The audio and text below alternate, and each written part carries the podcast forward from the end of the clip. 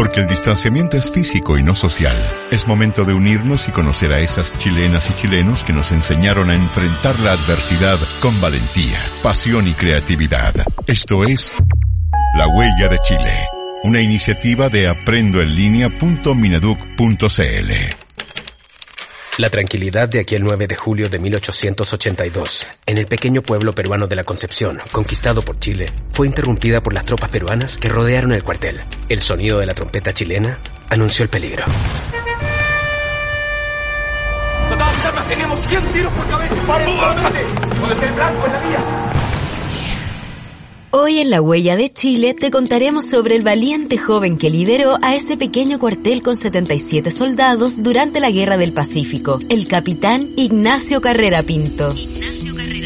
Nieto de José Miguel Carrera, nació en Santiago en 1848. Después de muchas aventuras, a los 31 años de edad se enroló en 1879 voluntariamente en el ejército. Luego de participar en la campaña de Tacna y Arica, fue nombrado capitán de la cuarta compañía del batallón Chagabuco. El capitán Carrera Pinto estableció un cuartel en el pueblo de la Concepción en la Sierra Peruana, con un objetivo, mantener la presencia de Chile pase lo que pase. Eran las 2 de la tarde de ese 9 de julio y solo se oía un silencio. Ignacio Carrera Pinto le habló a su batallón. Compatriotas, nos rodean. Son 500 militares y 1500 indígenas. Pero no debemos bajar los brazos. Rendirnos no está en nuestro destino. Las tropas peruanas descendieron por las laderas de los cerros y el batallón chileno, formado en la plaza principal, incluidos los enfermos, esperaba bayoneta en mano.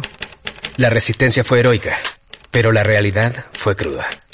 Los chilenos lucharon estoicos, y cuando los peruanos pidieron la rendición, Carrera Pinto respondió con la siguiente carta. En la capital de Chile y en uno de sus principales paseos públicos existe inmortalizada por el bronce la estatua del prócer de nuestra independencia, el general don José Miguel Carrera, cuya misma sangre corre por mis venas, por cuya razón comprenderá usted que ni como chileno ni como descendiente de aquel deben intimidarme ni el número de sus tropas ni las amenazas de rigor. A la medianoche, Ignacio Carrera Pinto realizó varias salidas desde su cuartel con sus hombres y en la última embestida recibió una bala en el brazo izquierdo. ¡No! ¡Sigamos! ¡No se rindan! ¡Continúen luchando! Al momento de replegarse, otra bala se alojó en su pecho. Sus hombres trasladaron el cuerpo al cuartel, pero a los pocos minutos Ignacio conoció la muerte. Los chilenos siguieron su ejemplo y cada uno de los tenientes y soldados falleció, defendiendo el honor de su patria y la bandera chilena que se mantuvo flameando hasta el final en el cuartel. Al llegar los refuerzos chilenos, vieron que la batalla se había perdido heroicamente. Los soldados quisieron perpetuar su acto de patriotismo y rescataron el corazón de Carrera Pinto y el de sus tenientes junto con la bandera, llevándolos de regreso a Chile. Hasta el día de hoy, estos valientes corazones descansan en la Catedral de Santiago y la bandera se encuentra en el Museo de la Escuela Militar. Es por esto que cada 9 de julio conmemoramos el Día de la Bandera Chilena gracias a la valentía de Ignacio Carrera Pinto y sus hombres, quienes también son parte de la huella de Chile. Que la inspiración nos motive a continuar con nuestro aprendizaje. Fue La Huella de Chile.